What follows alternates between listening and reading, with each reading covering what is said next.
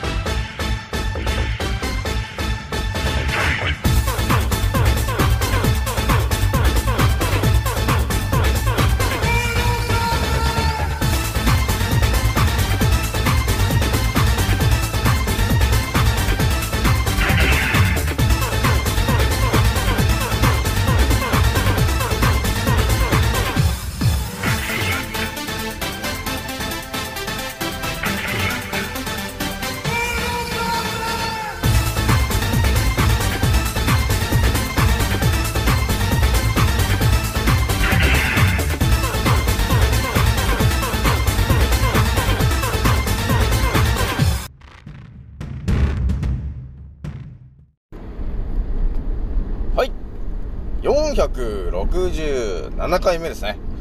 賢者の戦闘プログラム第362弾、始めさせていただきます。創造船オメガ号、宇宙一の名記録マスター、青木丸でございます。今から話すことは、私の個人的見解と、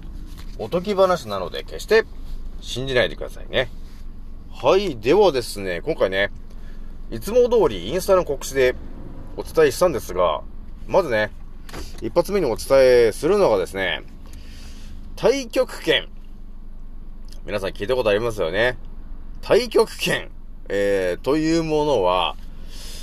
なんであんなゆっくりなんかなって、えー、いう話に、えー、疑問に思ったんですよね。で、これをね、あのー考察していくと、またね、新たな展開が見えてきちゃったんですよね、と、ね、いうことになったんで、今回ね、太極拳の話をね、えー、しようと思いますと。で、二つ目がね、気軽に DM くださいねのお話をね、しようと思いますと。じゃあ今回ね、気づいた方と覚醒した方がですね、一番注意しなければならないことと、その立ち回り方。えー今回ですね、262回目になりました。えーいう形でね、えー今回も、えースタートするわけなんですが、えーひとまず、えー私のアンカーラジオさんは、えー、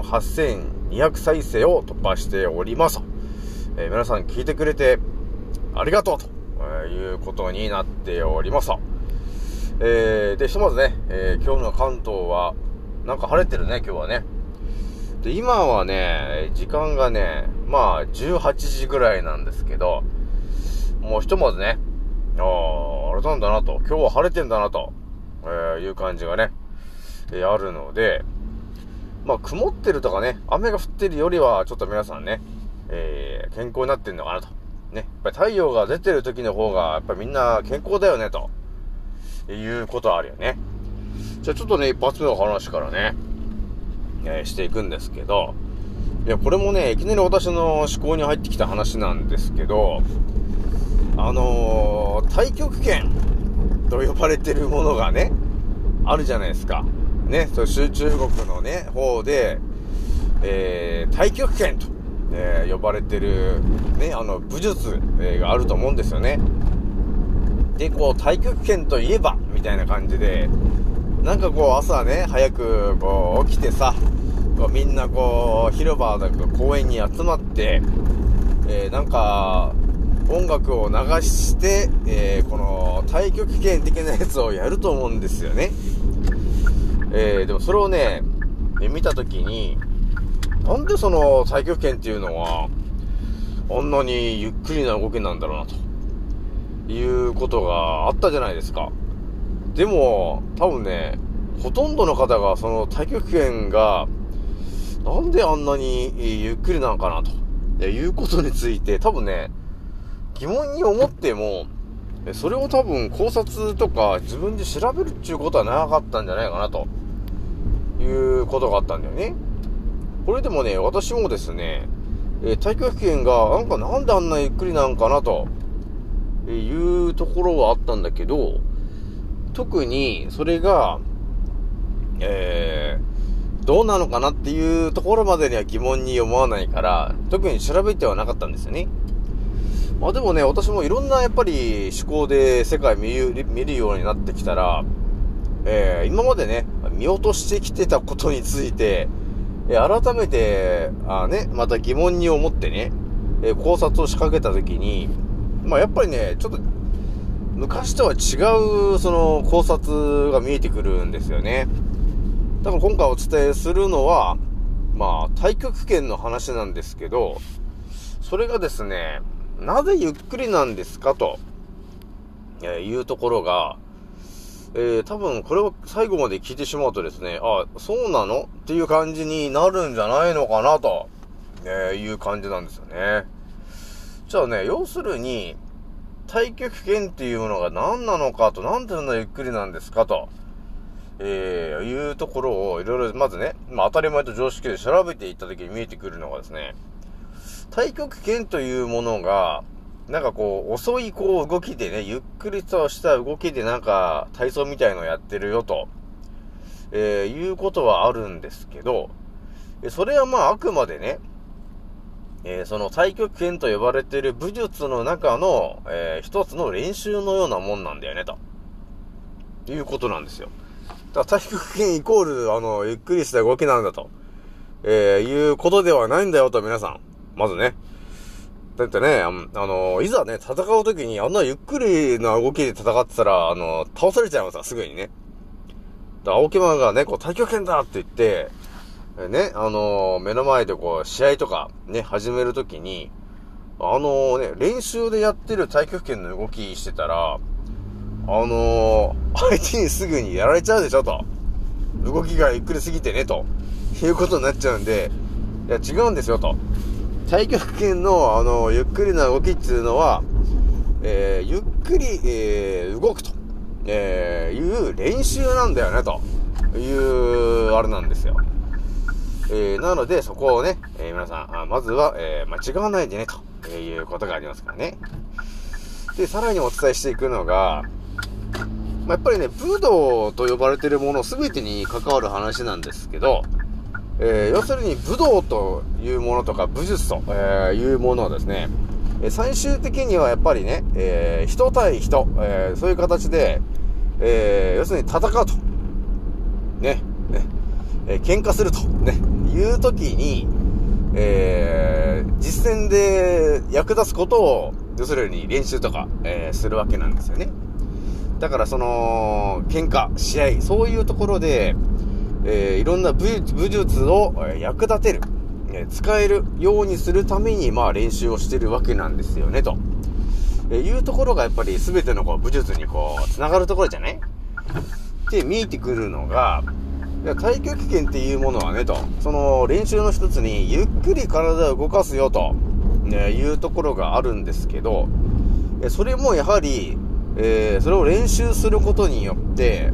いざね、えー人間対人間、えーで戦うときに、その、えーゆっくり動いてるという練習がですね、えー役立つと、えいうことになるんだよね、ということになるから、えー太極拳の一つの練習の中に、ゆっくりした動きと、えいう練習があるんだよね、ということになるんですよ、皆さん。だからね、太極拳っていうあのゆっくりした動きっていうのが、まあ、要するに何なのかっていうと、結局ですね、なんて言ったらいいかな。まあ、結局、人間が体をこう、動かすんですけど、その体を動かすときにですね、えー、普通の人間っていうのはやっぱり人間、あの、体の動かし方がよく分かってないから、単発で動かせようとするんだよね。だから目の前から、からなんかこう、えー、障害物がね、そうだな、うん、えー、目の前からこう、ジャイアント馬場が迫ってきましたと、ね、いうことがあったときに、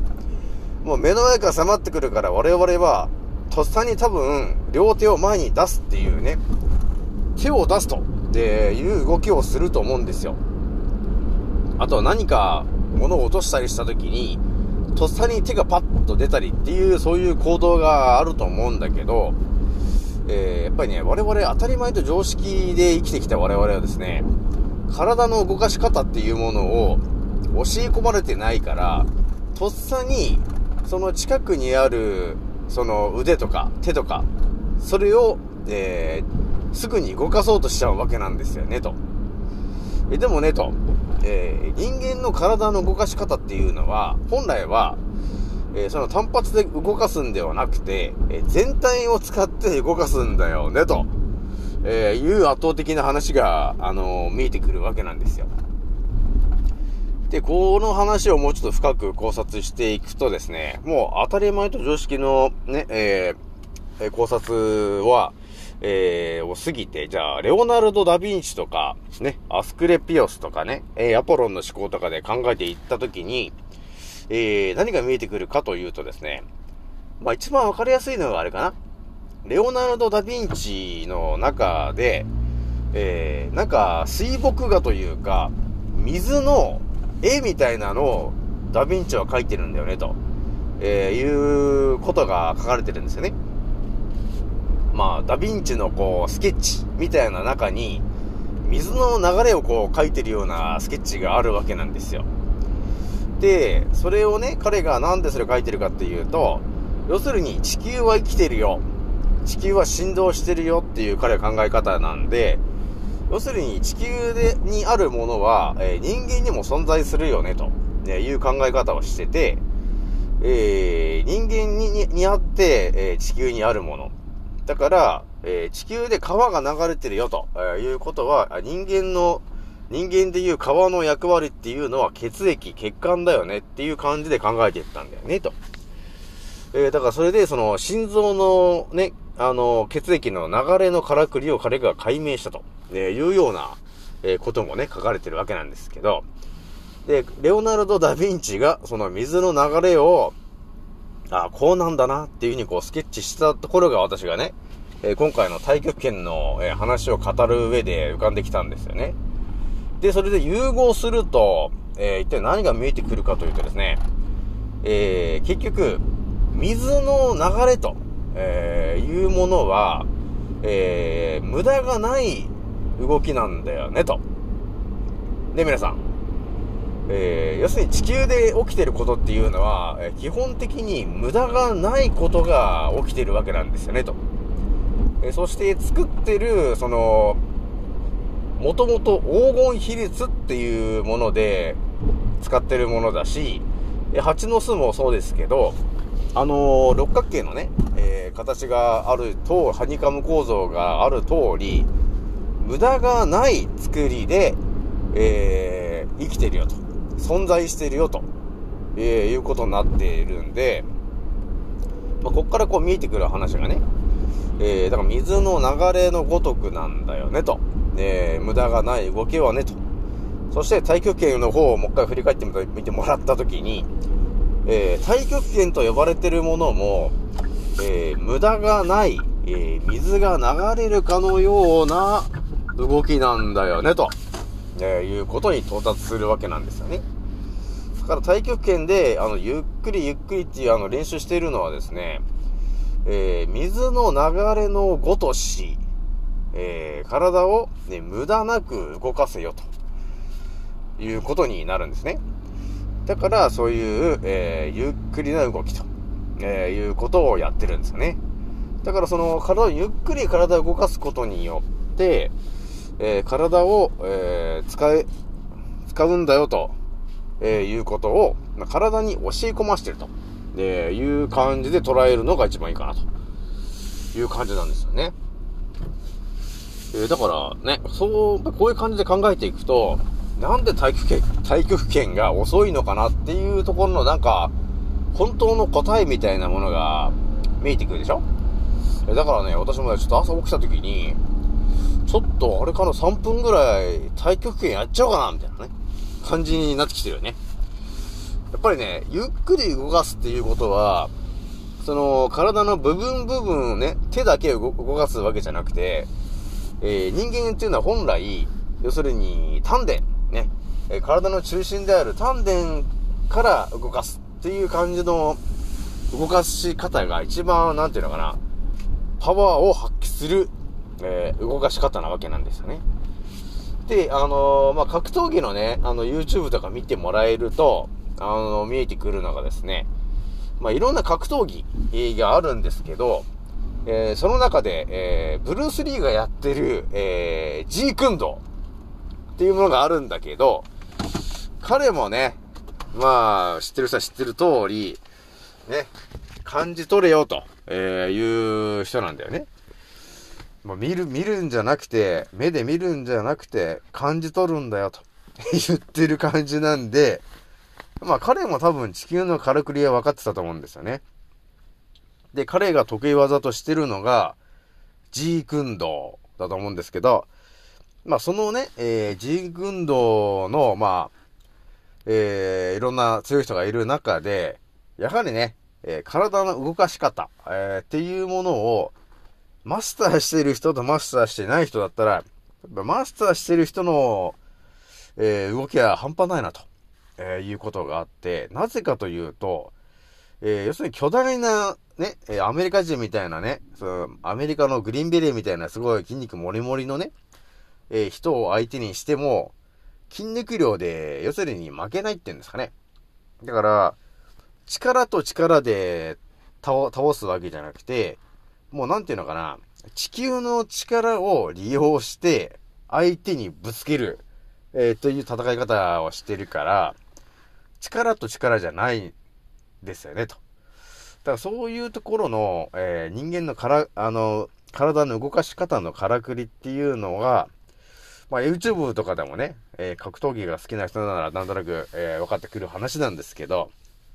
結局大元は丹田とかね、えその辺からスタートして、え背骨をエネルギーを通わして、えパンチするとか、えそういう形で体全体動かす。要するに猫と同じ動き。ね。猫もそんな単発でね、そんな攻撃してないから、体全体で、え攻撃すると、えいうことをやってるんで、そういう感じでですね、えー我々はやっぱ当たり前と常識できていると、えー、なんていうのかな、体全体動かさないで、ロボットのようにね、腕だけ動かしたりとかって、そういう風にしてるんで、えそういう動きっていうのはね、あまり体には良くないんですよね、と。やっぱり動かすんなら、あの、全体で動かすと。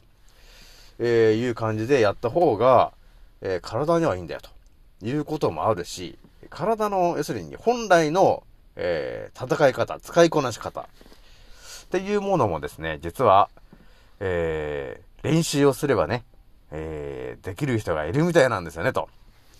で、いうこともあるんで、ちょっと青木丸もね、ちょっとあれだなと。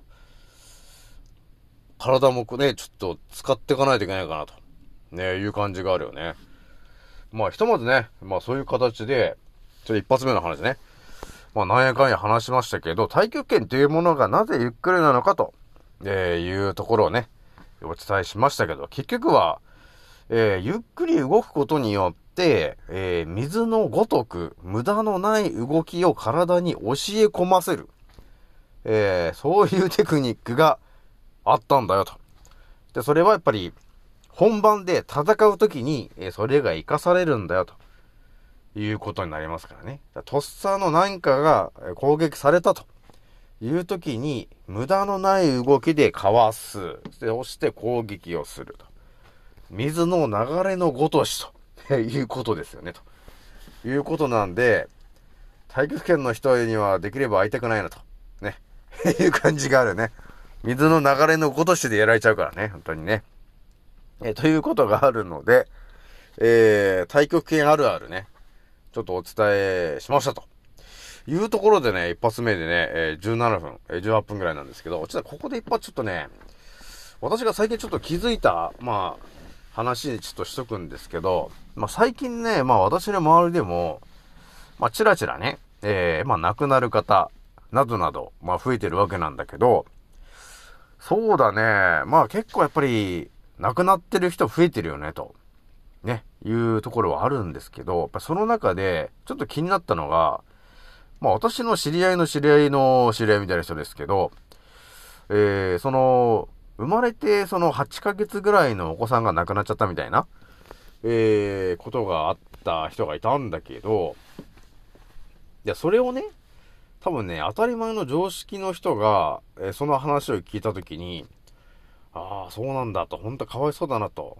えーないきなり死んじゃったみたいでと、ね。だから、なんていうのかな。だから、いきなり死んじゃってたみたいなんだよね、と。ね、いうような話なんだす、ですよね、と。だそれ、これが当たり前と常識の人が聞いて、ああ、そういうこともあるんだと、ね。それはかわいそうだなっていう話がありますけど、と。これがですね、完全に分かってる、この青木丸が聞いたときに、そうかと。ね。だから私、私のチャンネルを聞いてる皆さんも多分これ感じると思うんですよ。ね、あの、生後8ヶ月ぐらいの、要するに赤ちゃんですね、と。ね、それがいきなり死んじゃったんだよね、と。えー、いうことが起きたときに、多分当たり前と常識の人が受ける、その、受け取る内容と、えー、私とかね、その完全に今、世界で起きてることが分かってる人たちが、受け取る、その、ものが多分だいぶ違うよな、というところがちょっと今回見えたんだよね。もうこれ私が感じてることなんですけどね。えー、だから、ね、まあ多分この話を聞くと皆さんは多分直感でわかると思うんですよね。なんで亡くなったんですか？のところがなんとなくもう、多分私が言わなくてももう分かってると思うんですよね。えー、だから、えー、なんていうんですかね、やっぱり今、思ってるよりもね、あの、支配層の皆さんが、えー、人間狩りをリアルにし始めちゃってんだよね、と。いうことなんだよね。結局、そこだよね、皆さんね。えー、なんやかんやね、こう、お花畑っぽいこの、ね、日本だ、ですけども、結局、ね、支配層の皆さんが、えー、リアルに、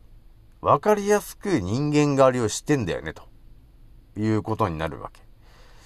で、そのターゲットはもちろん、真面目にやってる人。えそして、国を信じてる人。えそして、医者を信じてる人。えそして、メディアを信じてる人。その、三つを信じてる人が特に今回陥ってるのが、えワクチンを打つことによって、え自ら、えー、自分の免疫細胞をぶち壊していると、えー、いうことになるんですよね。これ我々、あの、気づいてる我々がいくら、えー、ね、止めても、全然ね、や、やってしまってたじゃないですか、結局ね。止めきれないよね、ということがあって、結局ね、なんやかんや2年ぐらい、えー、ね、ワクチン1発目、2発目、3, 3発目と、えー、みんながね、えー、打っちゃっているわけですけど、まあ結構ね、やっぱり、亡くなってる方がね、すごい増えてますよね、と。で、それはそのね、震災で亡くなってる人よりも多いぐらいの人が、ね、あのー、今年、去年とかで亡くなった、亡くなっていると、すでにね。っていうことが、そのね、まあ国のホームページとかにも書いてるわけなんですけど、まあそういう情報っていうのは本当一切出さ、出さないんだよね、と。ね、いうことだよね、結局ね。だからね、そのね、えー、私もね、アメブロとかもね、まあ、今、チラチラやってる、やり始めてるんで、またね、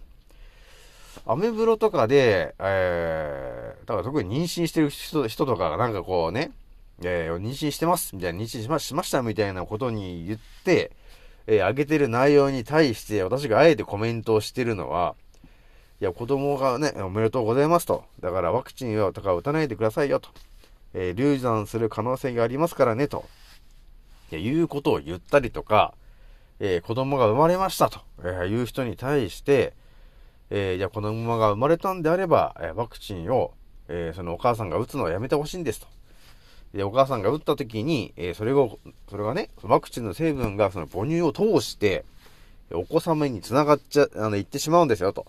えそれで何人も海外で亡くなってる人がいますよと。えーいう話とか、え妊娠中に打っちゃうと、本当6、70%の確率で流産するから打つなよと。え、いう話を、アメブロとかでまあ言ってるわけなんですけど、まあ、だから、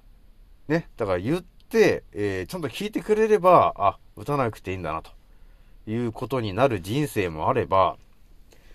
ね、あのー、言っても、いや、何を言ってんだと、えー、何頭のおかしいこと言っているんだと、えー、言って、え国とメディアと医者の言うことしか聞かない、え人がいて、え、ね、子供が、ね、亡くなっちゃいました。っていう人生を辿ったとしたら、えー、なんとも言えないなと、え、いう気持ちがあるよね、皆さんね。これ、これ多分私のチャンネル聞いてる皆さんであれば、多分ね、私と同じようにね、多分止めてる人が多いと思うんだもんね、結局。覚醒してる人が集まってるから、私のチャンネルはね。だから自分たちの周りで、なんか、打つとか打たないとか、ね、そういうことがあったら、えー、打たないでっていうことは多分ね、みんな伝えてるメンバーだと思うんだよね。だから私が言ってることが多分、なんとなくわかると思うし、で、私も皆さんの抱えてることはなんとなくもう分かってきてるわけだよね、と。まあ同じ状況だからね。だから私がね、えー、ワクチン打つなよって言って、だから死ね死ね言われても別に俺はいいんですけどっていう感じなんですけど、まあそういう感じでね、えー、支配層の皆さんがリアルに人間狩りをしてきてるんで、えー、うまくちょっと回避してもらうしかないと、えー、いう感じなんですよね、結局ね。だから、あまりだってオープンに動いても、あのー、結局、あいつ頭おかしいじゃねえかって言われるだけなんだよね。だから、ここがまた難しい話なんですけど、まあ、ひとまずはね、えー、自分の身を守っていただいて、えー、あとはあれだね、あのー、6月ぐらいから、えー、ちらちらとサル痘を出し始めてくるらしいんで、えー、ちょっと皆さん注意しといてほしいなと、え、いうところがありますね。まあ、注意しといてというよりは、ワクチンをそのね、サル痘のワクチンを打つことによって、多分サル痘になるんだから、ひとまずワクチンは打たないようにっていうことだからね、皆さんね。もちろんね。ワクチンを打つことによってサル痘になってると、えー、いうことになるんで、ワクチンは打たないでくださいと、ね、いうことになりますからね、皆さんね。で、まあ一応サル痘のウイルスのね、話しとくと、えー、もうすでに日本ではもうワクチンも、えー、昔からちょっと前、ちょっと前というか、えー、その、えー、サル痘的なウイルスはですね、もう前から作ってありましたと、ね、いうことがあって、もう日本にありますから、ワクチンが。ね。えー、ということもあるし、もアメリカももうね、えー、1300万本分だけ、もう買ってるし、で、カナダぐらいになってくると、いや、もうね、その、サル痘が出る、えー、1ヶ月ぐらい前からもう買ってたよと。ね。いや、もう買ってましたっていう、よくわからないことが起きてるっていうね。あれ？なんだもう知ってたの？と。もうね、サル痘が出るの知ってたのかと。ね。だサル痘が公表される1ヶ月ぐらい前にはもうカナダはワクチンを買ってると。っていうよくわからないことが起きてると。えー、いうことになってるんで、もう茶番の匂いしかしねえよと、えいう感じになってるから皆さんね。えー、コロナの茶番の次は、サル痘の茶番、えー、というものが始まるので、えー、注意してほしいなというところがございます。じゃあなんだかんだね、えー、26分になっちゃったんで、最後ね、気軽に DM くださいねのお話をね、えー、しようと思いますじゃあね、えー、ひとまず、えー、乳がんになってる方、えー、あとは、癌で困ってる方。今ね、あの、本当ワクチンの影響で、癌になってる方が圧倒的に増えてる。えー、増えてるんで、えー、癌になってる方で、えー、医者に頼らずにね、えー、自然治癒で治したいんだと。えー、いう方がいたら、ぜひとも、えー、気軽に DM で言ってきてもらえると、えー、こうすればっていう内容をお伝えすることができるので、えー、気軽に言ってきてもらえるといいかなと、えいうことがありますと。じゃあ、え今回ね、えこれぐらいにしておきます。次のせいでまたお会いしましょう。またねー。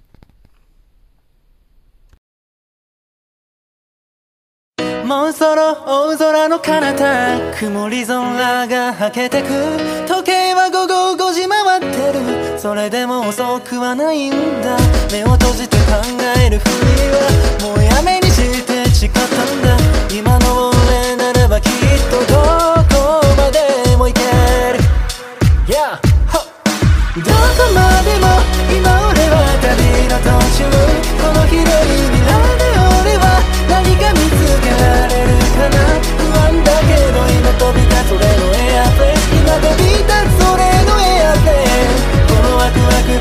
い